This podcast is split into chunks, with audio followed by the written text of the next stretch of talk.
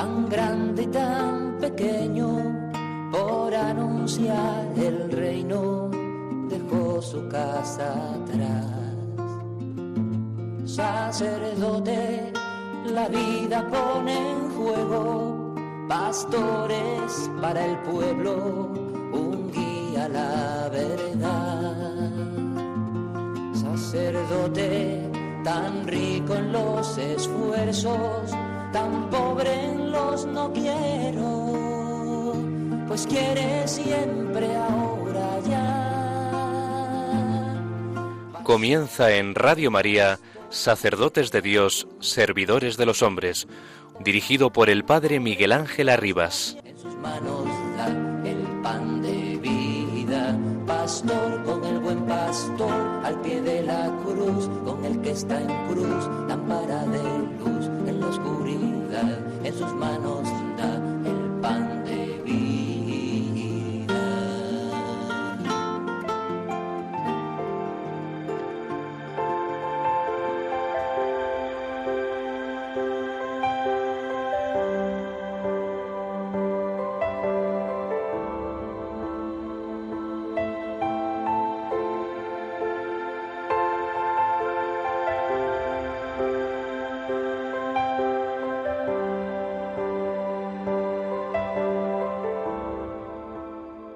Una de las tentaciones más serias que ahogan el fervor y la audacia es la conciencia de derrota que nos convierte en pesimistas, quejosos y desencantados con cara de vinagre. Nadie puede emprender una lucha si de antemano no confía plenamente en el triunfo. El que comienza sin confiar perdió de antemano la mitad de la batalla y entierra sus talentos. Aun con la dolorosa conciencia de las propias fragilidades, hay que seguir adelante sin declararse vencidos y recordar lo que el Señor dijo a San Pablo. Te basta mi gracia, porque mi fuerza se manifiesta en la debilidad. El triunfo cristiano es siempre una cruz, pero una cruz que al mismo tiempo es bandera de victoria, que se lleva con ternura combativa ante los embates del mal. El mal espíritu de la derrota es hermano de la tentación de separar antes de tiempo el trigo de la cizaña, producto de una desconfianza ansiosa y egocéntrica.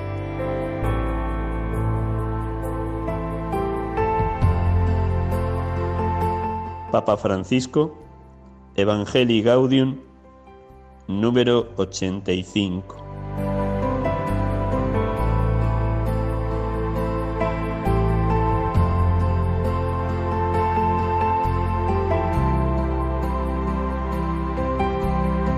Buenas tardes hermanos y amigos.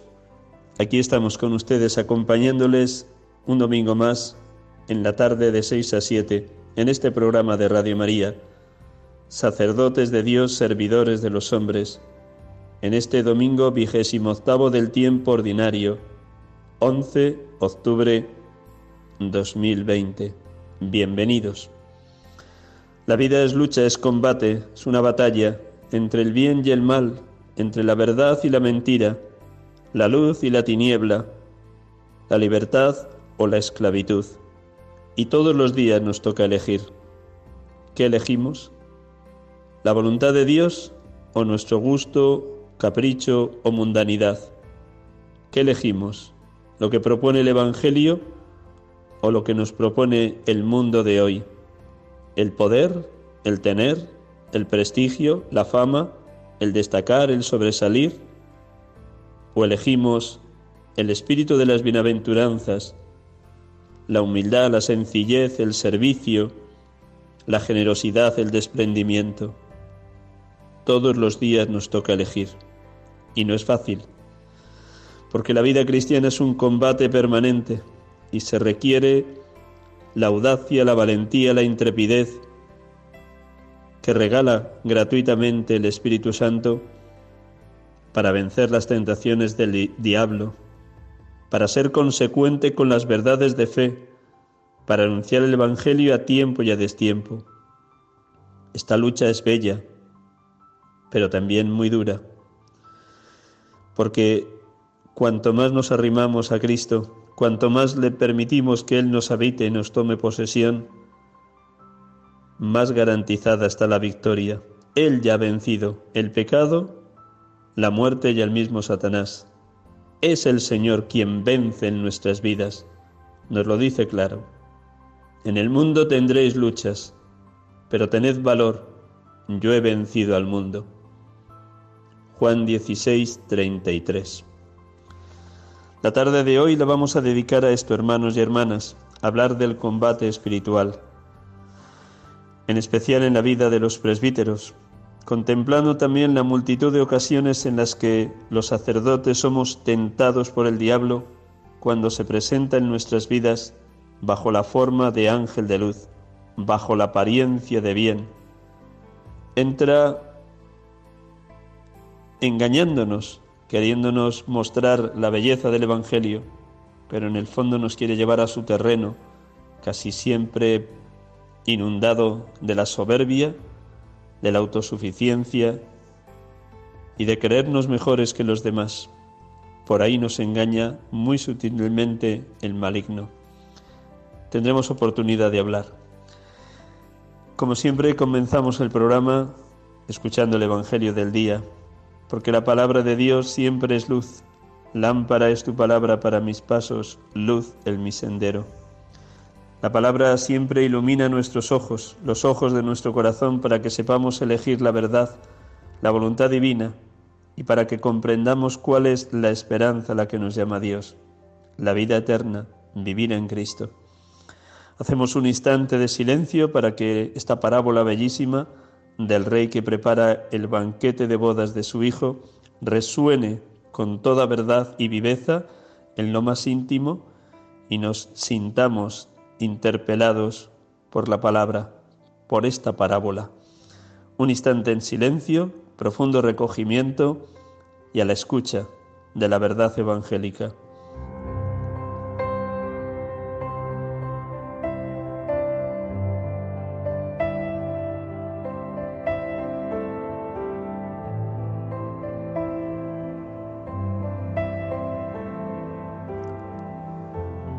Del Evangelio según San Mateo. En aquel tiempo volvió a hablar Jesús en parábolas a los sumos sacerdotes y a los ancianos del pueblo, diciendo, El reino de los cielos se parece a un rey que celebraba la boda de su hijo. Mandó a sus criados para que llamaran a los convidados, pero no quisieron ir. Volvió a mandar otros criados, encargándoles que dijeran a los convidados, Tengo preparado el banquete, he matado terneros y reses cebadas, y todo está a punto. Venid a la boda. Pero ellos no hicieron caso. Uno se marchó a sus tierras, otro a sus negocios, los demás agarraron a los criados y los maltrataron y los mataron.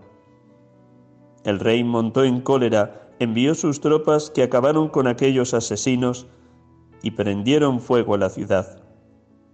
Luego dijo a sus criados, La boda está preparada, pero los convidados no se la merecían. Id ahora a los cruces de los caminos, y a todos los que encontréis, llamadlos a la boda. Los criados salieron a los caminos y reunieron a todos los que encontraron, malos y buenos. La sala del banquete se llenó de comensales.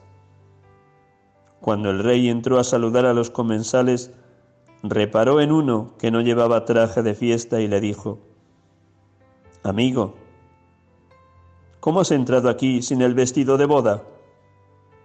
El otro no abrió la boca. Entonces el rey dijo a los servidores, Atadlo de pies y manos y arrojadlo fuera, a las tinieblas. Allí será el llanto y el rechinar de dientes porque muchos son los llamados, pero pocos los elegidos.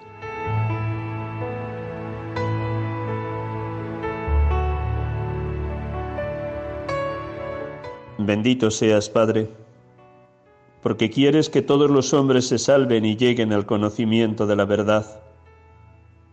Bendito seas, porque eres semejante a ese rey que invita al banquete de bodas de su Hijo a todo aquel que es digno de participar en él con el vestido de un corazón limpio, creyente, sencillo, humilde, como es tu comida de comunión la Eucaristía.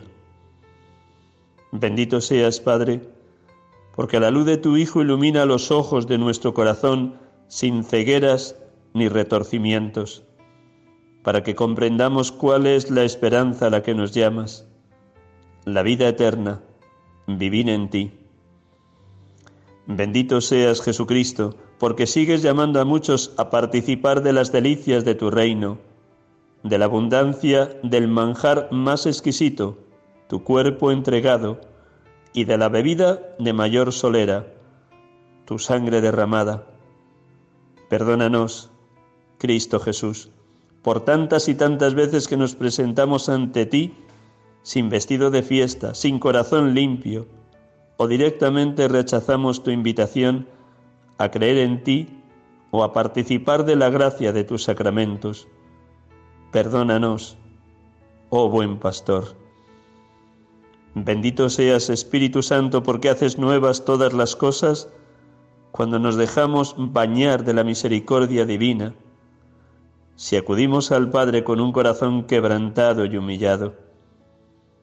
Bendito seas Espíritu de amor, porque nos regalas el vestido de fiesta de un corazón limpio, reconciliado con Dios y con los hermanos hambriento de verdad y justicia, de paz y belleza, de bondad y ternura, hambriento del pan vivo bajado del cielo que es el mismo Cristo. Gracias, Espíritu Consolador, porque nos enciendes en el fuego divino, en tu llama de amor viva. Gracias, Espíritu de Dios.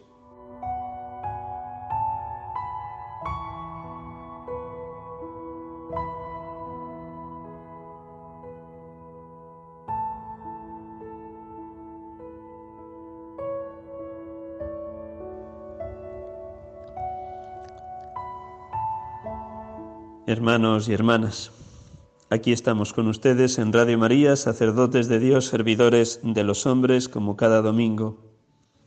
Hoy el tema que vamos a desarrollar es el combate espiritual.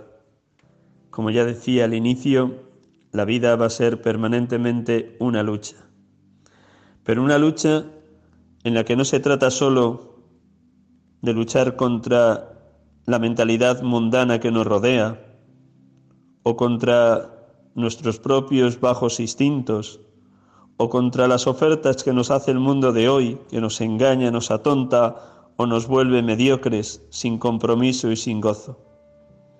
La lucha no se ciñe únicamente a nuestra propia fragilidad o nuestras propias inclinaciones, cada uno tiene la suya pereza, lujuria, envidia, avaricia, celos, engaños, gula. La lucha es sobre todo contra el diablo, el príncipe del mal. Jesús mismo festeja sus victorias contra el mal, como derrotó al diablo en las tres tentaciones del desierto. No dialogó con él, porque con el diablo no se puede dialogar nos gana siempre por goleada. Jesús tenía muy claro que para rechazar las tentaciones hay que tener la espada de la palabra de Dios. Por eso ante las tres tentaciones del diablo responde con tres palabras de la Sagrada Escritura, tres textos del libro del Deuteronomio. No solo de pan vive el hombre, sino de toda palabra que sale de la boca de Dios. No tentarás al Señor tu Dios. Al Señor tu Dios adorarás, a Él solo darás culto. Jesús se alegraba cada vez que los discípulos volvían contentos de haber expulsado demonios, haber curado enfermos, haber pregonado la buena noticia de la salvación. Jesucristo sigue feliz, dichoso, y nosotros también por gracia divina, por la fuerza del Espíritu, rechazamos toda tentación del maligno. Tal vez pueda decir también en favor de cada uno de nosotros, estaba viendo a Satanás caer del cielo como un rayo. La lucha no es fácil, el combate en ocasiones es muy duro, pero conviene tener claro que la victoria está garantizada porque Cristo ya ha derrotado definitivamente el pecado y la muerte. El pasado miércoles, perdón, el pasado viernes, día 9, el Evangelio nos hablaba precisamente de cómo Jesús había venido para derrotar a Satanás. Le echan en cara la gente que no le conoce de que echa los demonios con el poder de Belcebú. Y Jesús les tiene que salir al paso diciéndoles, todo reino dividido contra sí mismo va a la ruina y cae casa sobre casa. Si pues Satanás se ha dividido contra sí mismo, ¿cómo se mantendrá su reino? Pues vosotros decís que yo he hecho los demonios con el poder de Belcebú, pero yo, si, si yo hecho los demonios con el poder de Belcebú, vuestros hijos, por arte de quien los echan, por eso ellos mismos serán vuestros jueces. Pero si yo echo los demonios con el dedo de Dios, entonces es que el reino de Dios ha llegado a vosotros. Sí, hermanos, la vida cristiana nos pide el estar siempre vigilantes, atentos, con las lámparas encendidas, con aceite en la alcuza, para que cuando llegue el esposo Jesucristo nos pueda invitar nos pueda dar paso al banquete de bodas que Él mismo ha preparado para nosotros. Por eso, permitidme, hermanos y hermanas, que pueda rezar de esta manera con el Evangelio del pasado viernes antes de ayer, cuando Jesús habla con toda claridad cómo Él ha vencido definitivamente el poder del maligno. Rezaba de esta manera este sacerdote. Gracias, Padre, por la victoria de tu Hijo sobre el pecado, la muerte y Satanás. Gracias porque tu Hijo echa los demonios con el poder de tu dedo salvador, con el poder del Espíritu Santo. Y donde está tu santidad, no cabe el maligno, porque donde está el Espíritu de Dios, ahí está la libertad, la libertad de elegir siempre el bien, de cumplir en todo tu voluntad. Qué evidente es este hecho. El bien construye, el mal destruye, y sin embargo los seres humanos no acabamos de aprender. Perdónanos, oh Padre. Qué fuerza irresistible tuvo el acontecimiento de la muerte y resurrección de tu Hijo. No era posible que la muerte tuviera dominio sobre él. Ni la muerte, ni lo que engendra maldad o muerte. Él es la victoria. Él es Rey de reyes y Señor de señores. Él es Cordero degollado, que ha derrotado definitivamente el mal con su muerte y resurrección, aunque el enemigo sigue dando dentelladas contra los hombres de hoy, porque como león rugiente ronda buscando a quien devorar. Oh Padre, ayúdanos por la fuerza del Espíritu a resistirle firmes en la fe. Sí, Gracias, Padre. El reino de tu Hijo no tiene fin, durará para siempre. A nosotros nos toca ser fieles al seguimiento de tu Hijo, buscando solo la verdad, queriendo cumplir en todo tu voluntad. Bendito y alabado seas Jesucristo, porque el reino de Dios ha llegado a nosotros. Gracias porque has vencido al malo, a Satanás, de quien tú dices, él era homicida desde el principio y no se mantuvo en la verdad, porque no hay verdad en él. Cuando dice la mentira, habla de lo suyo, porque es mentiroso y padre de la mentira. Gracias, Señor Jesús, porque nos adviertes que las acciones del maligno están cargadas de maldad, retorcidas, en medias verdades, disfrazadas tantas y tantas veces bajo la forma de ángel de luz para llevarnos a su terreno. Gracias, porque tú mismo nos enseñas cómo rechazar sus tentaciones. Con la espada potente de la palabra de Dios, como tú le venciste en las tres tentaciones del desierto, después de cuarenta días sin comer ni beber. Gracias, Cristo Jesús, porque la Madre Iglesia nos enseña que el mal existe, y existe porque existe el malo, el maligno. Este no es un mito, una representación, un símbolo o una figura o una idea, no. El demonio es un ser vivo, espiritual, pervertido y pervertidor, terrible realidad, misteriosa y pavorosa. Quien niega la existencia del diablo no está en la enseñanza de la escritura ni de la iglesia. El malo es un ser personal que nos acosa, nos dice el Papa Francisco. Gracias, Señor Jesús, porque siempre nos estás enseñando en la verdad de la iglesia.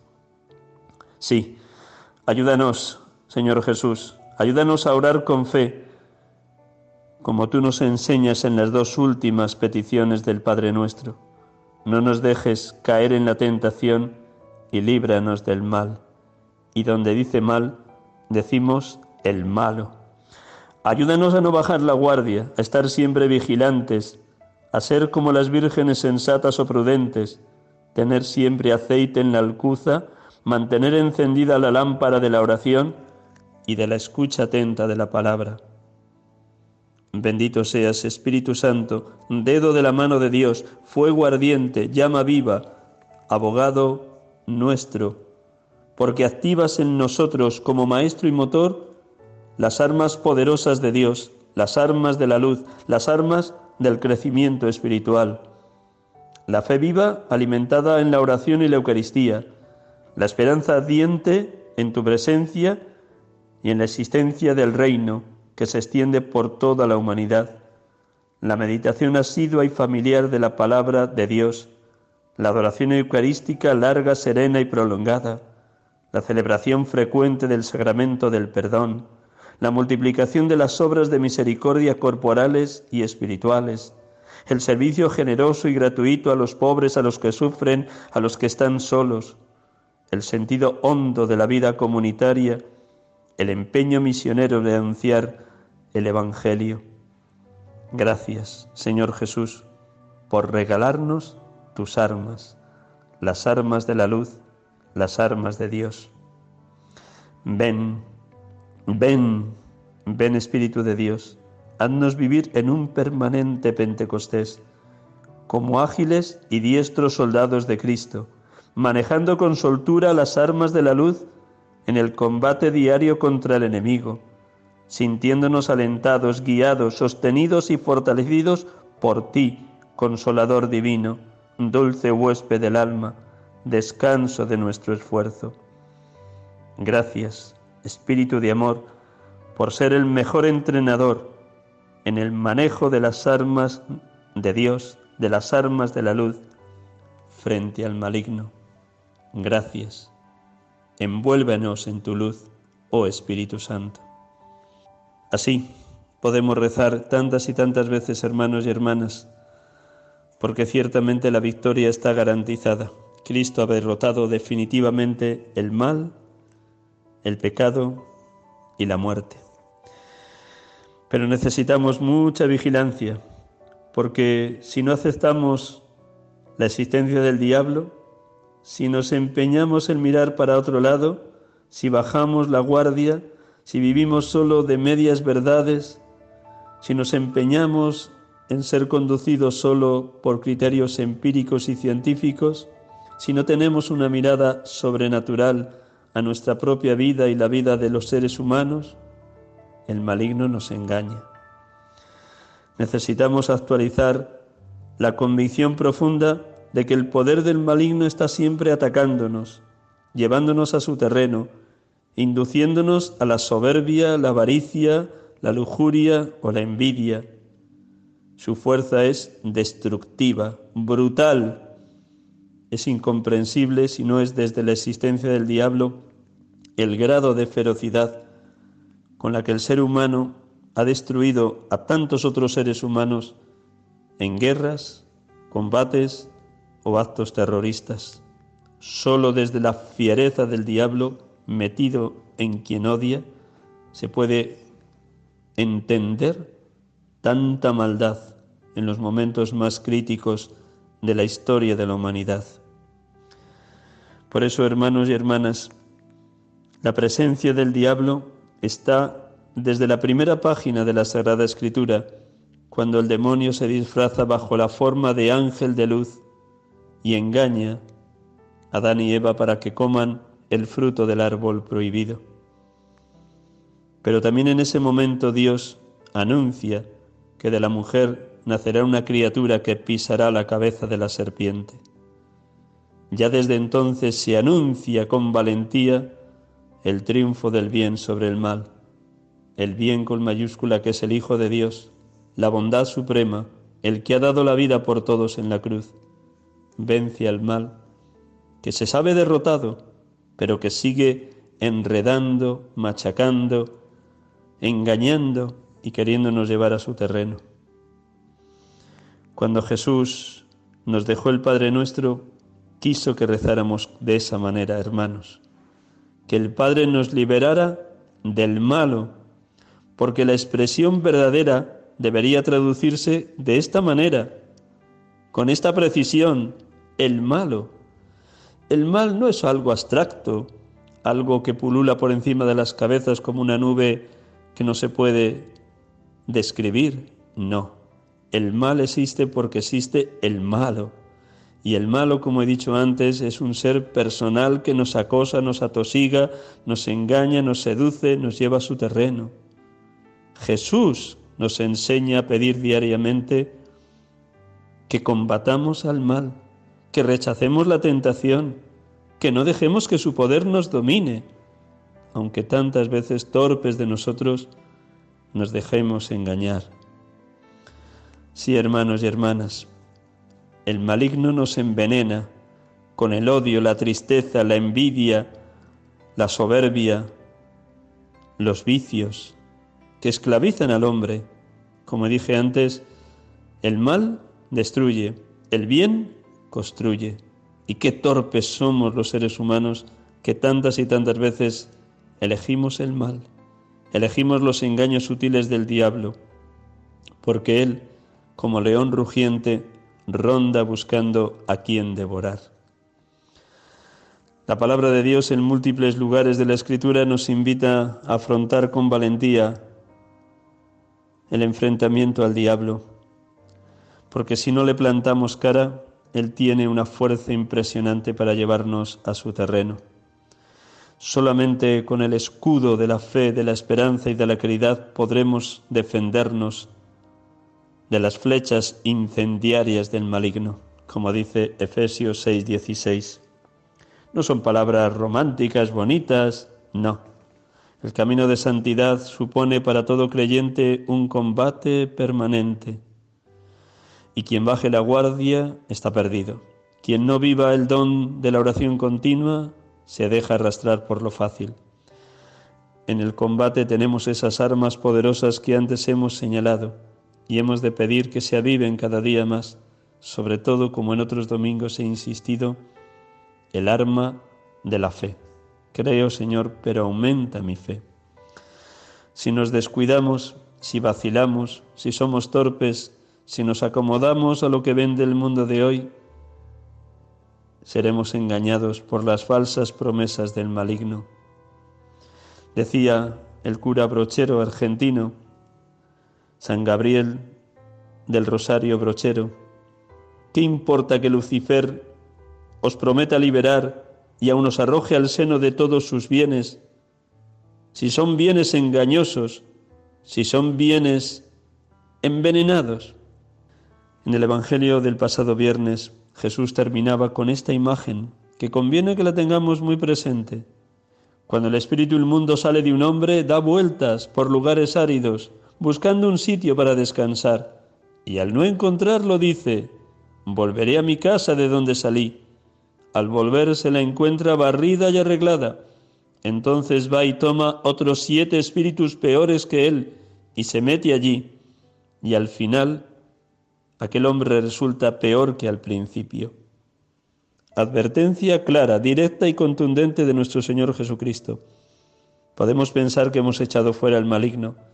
Podemos pensar que hemos barrido bien la casa interior. Podemos pensar que estamos ya suficientemente listos para no volver a caer, para no volver a pecar. Esa sería la peor torpeza. Darnos por listos, creernos los buenos, imaginarnos que estamos por encima de los demás. Es la peor de las corrupciones espirituales que nos pueden suceder, porque no hay nada peor que el que se cree autosuficiente, el que cree que ya lo ha logrado todo, el que piensa que no necesita de nada ni de nadie, el que va desobrado por la vida. Ese es el engaño más sutil en el que podemos caer, porque la soberbia ciega, tapa, pero también tiene otra estrategia el diablo, cuando se presenta bajo la apariencia de bien, bajo la forma de ángel de luz, disfrazado de ángel de luz. Esa es una tentación muy sutil, muy enrevesada, muy engañosa, que se va deslizando poquito a poco en la mente, en el corazón y en el alma del creyente, del sacerdote. Y la persona, como nos ha dicho Jesús, que creía estar ya libre y con la casa limpia, no ha cerrado bien la puerta y termina poseída por otros siete espíritus peores. Y dice Jesús como conclusión, y el final de aquel hombre resulta peor que el principio. La vida es lucha, la vida es combate, la vida es batalla permanente entre el bien y el mal, la luz y la tiniebla. Pero quiero recordar de nuevo lo que dije al inicio. Lo dice Jesús, no lo olvidemos, hermanos, creamos en esa palabra tan cierta. En el mundo tendréis luchas, pero tened valor. Yo he vencido al mundo. Hacemos un instante de silencio con esta música para recapacitar todo lo que venimos explicando esta tarde.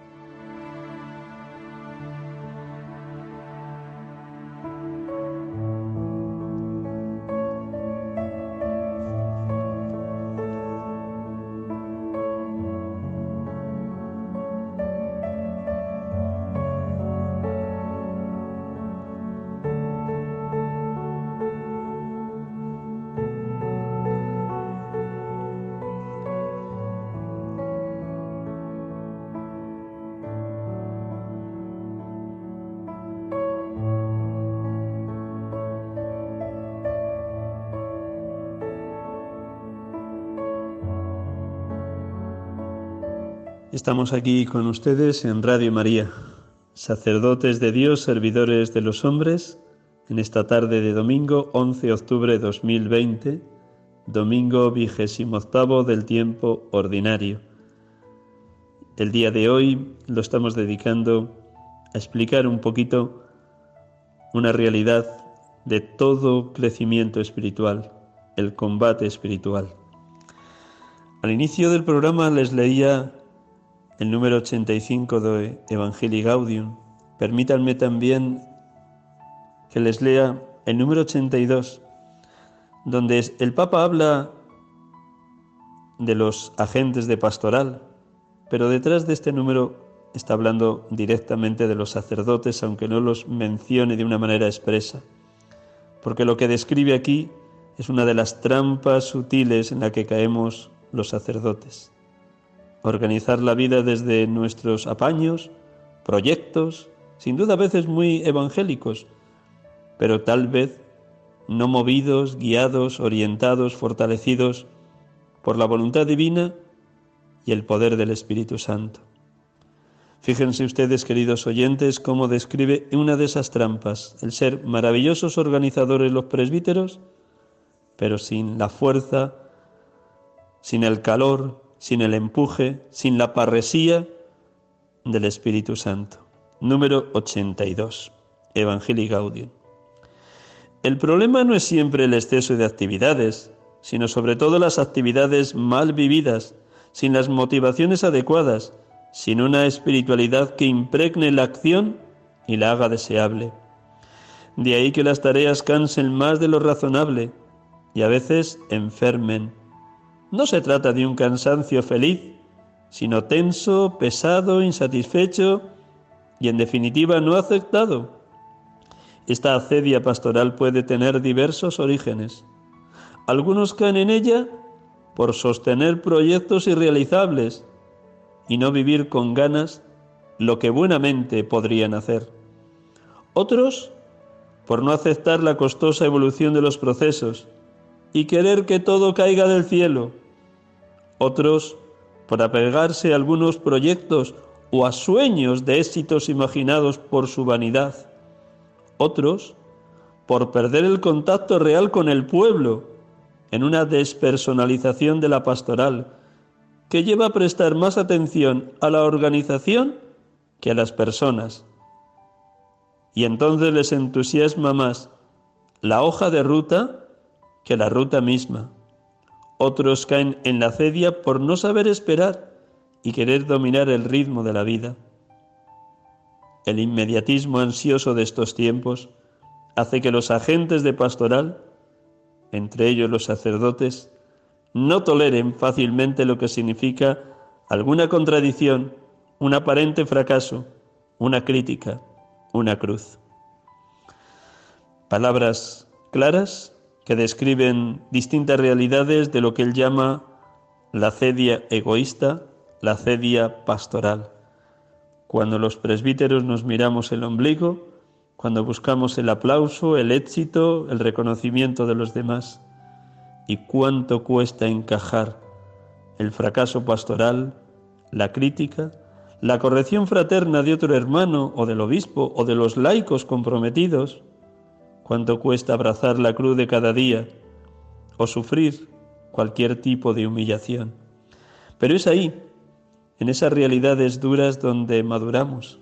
Es ahí cuando todo se pone difícil, si nos fiamos de Dios, si abandonamos nuestros proyectos para tomar solo el proyecto que Dios tiene para cada uno, entonces la victoria estará asegurada. ¿Qué nos toca? Salir de la tibieza, de la mediocridad. Recuerden ustedes, queridos hermanos, cómo el autor del libro del Apocalipsis nos dice cuando escribe a la iglesia de la Odisea, ojalá fueras frío o caliente, pero no eres ni frío ni caliente.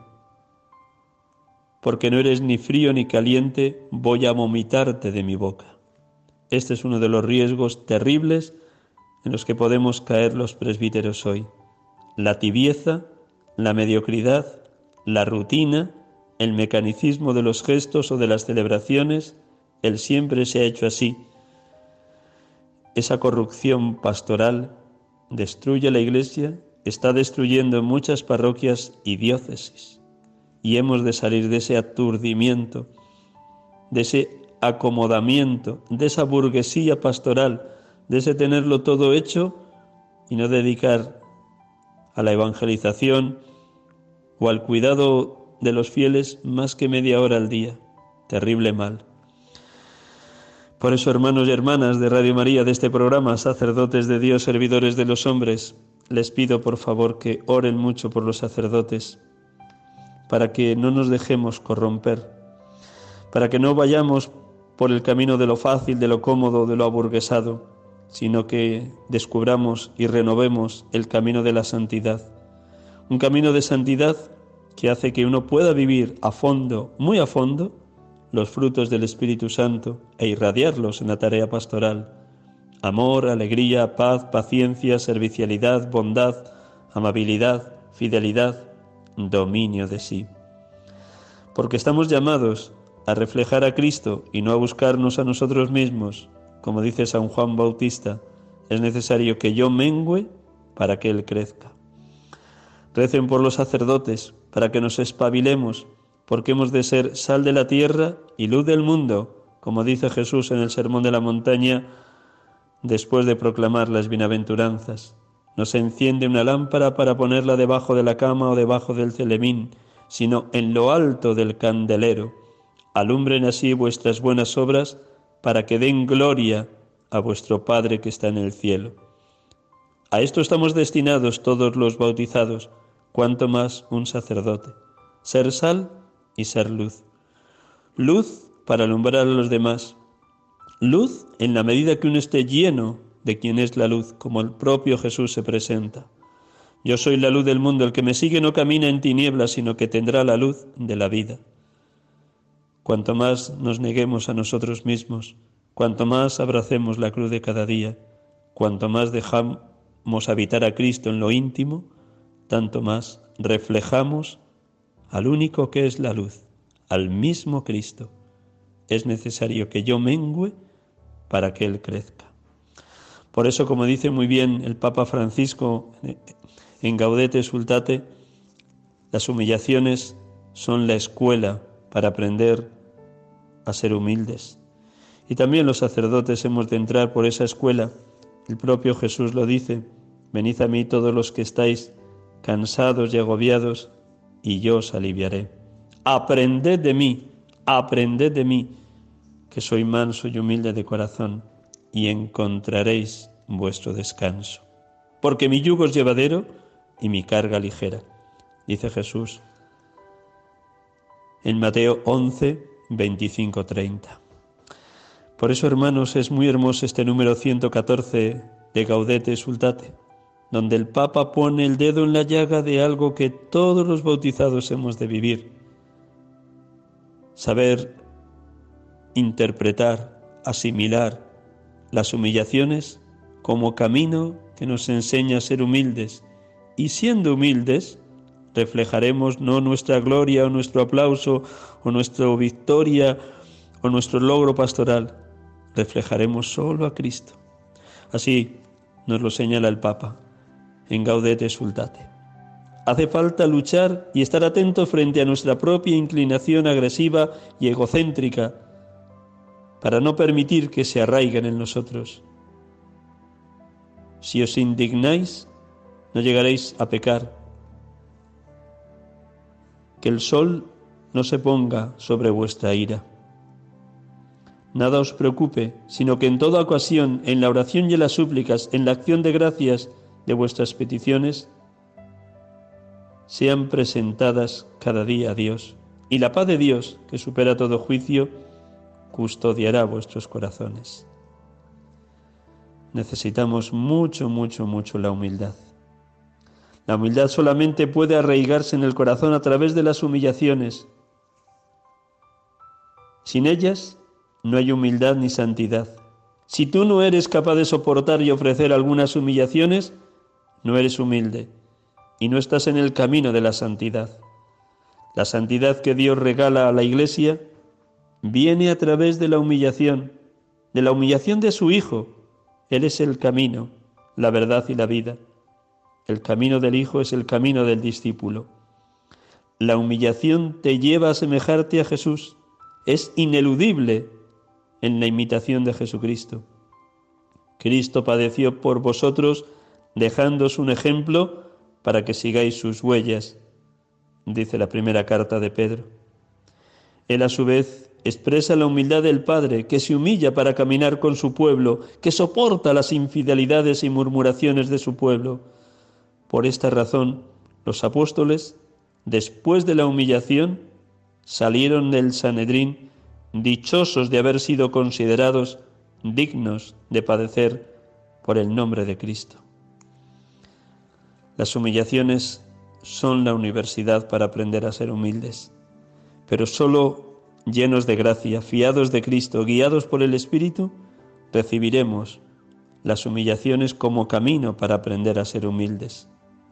Todos las necesitamos, cuanto más los presbíteros en la Iglesia porque de lo contrario la soberbia se nos puede disparar de una manera muy fácil y creernos mejores que los demás.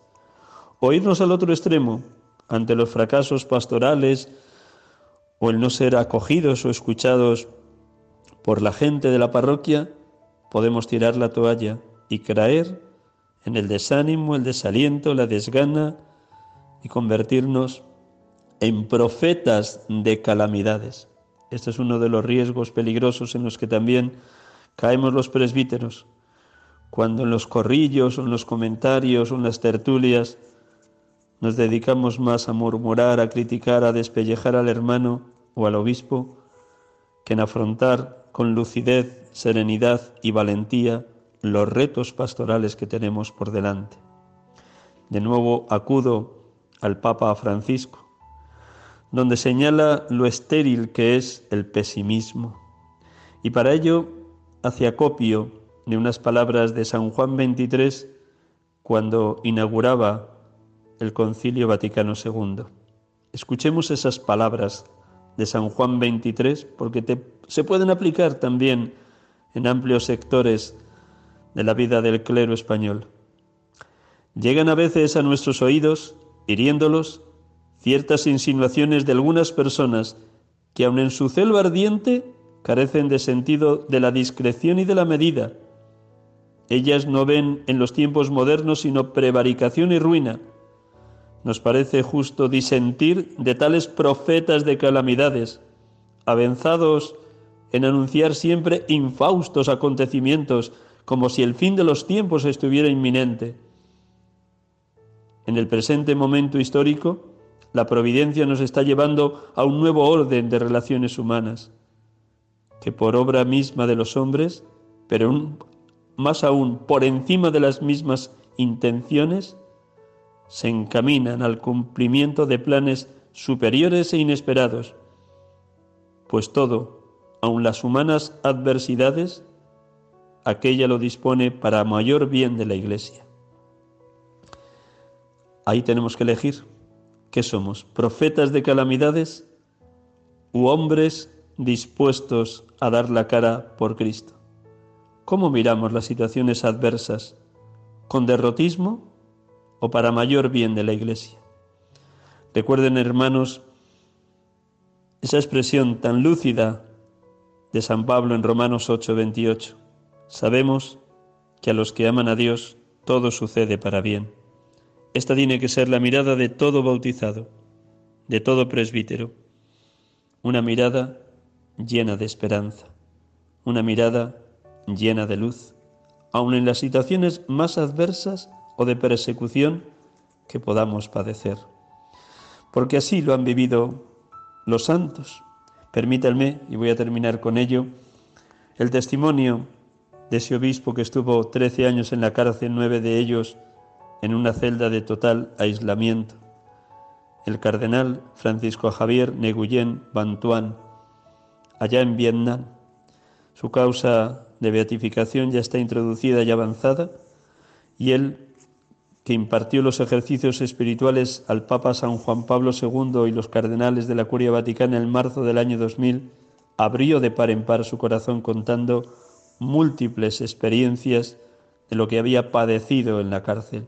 Y en las situaciones más límites siempre las vivió en esperanza. Por eso todos sus títulos, los libros de sus títulos llevan siempre esta expresión, esta virtud teologal, la esperanza. Testigos de esperanza es el libro que todos deberíamos leer con frecuencia porque son las 18 meditaciones que impartió en aquella semana en que dio ejercicios espirituales a San Juan Pablo II. Traigo aquí una de esas pequeñas historias.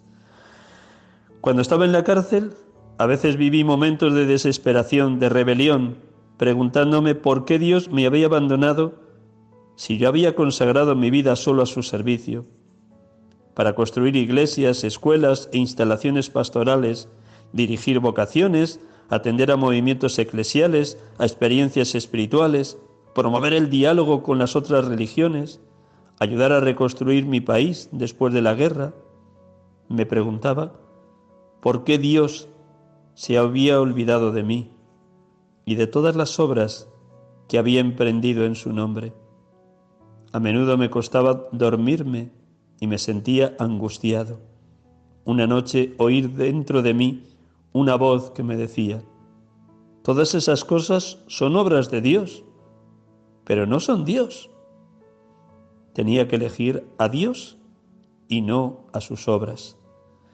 Quizás un día, si Dios quería, podría retomarlas, pero tenía que dejarle a Él que eligiera, cosa que haría mejor que yo. A partir de ese momento, sentí una paz profunda en el corazón y a pesar de todas las pruebas, siempre me repetí a mí mismo, Dios y no las obras de Dios. Lo que importa es vivir según el Evangelio, únicamente de esto. Y por esto, como dijo San Pablo, todo lo hago por el bien del Evangelio. Hay que vivir lo esencial en cada momento, en cada cosa, pero sobre todo en el impulso misionero de nuestra vida de pastores. Partir de lo esencial. Así hablaba el cardenal Bantuán, y así hemos de saber elegir también cada día los sacerdotes. Elegir a Dios y no las obras de Dios, por grandes y hermosas que sean, porque las obras pasan, Dios permanece.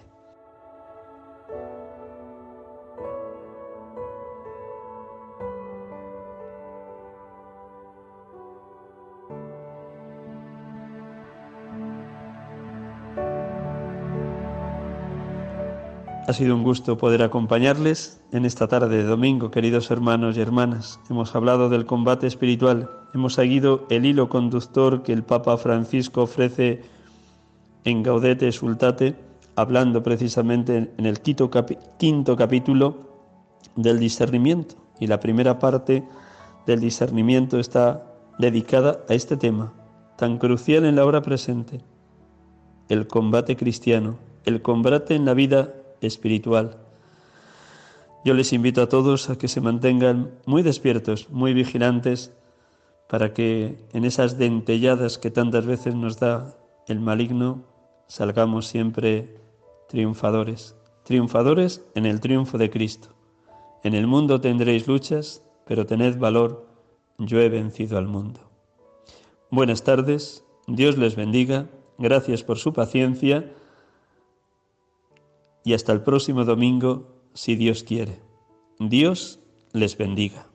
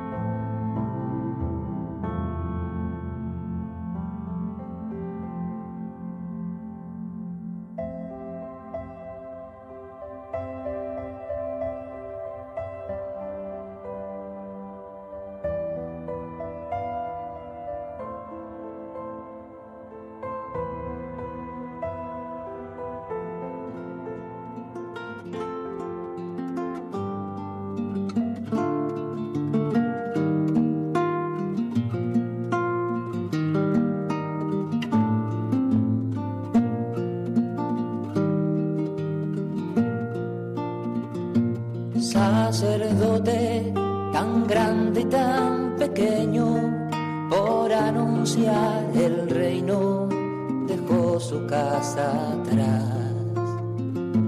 Sacerdote, la vida pone en juego pastores para el pueblo, un guía a la verdad.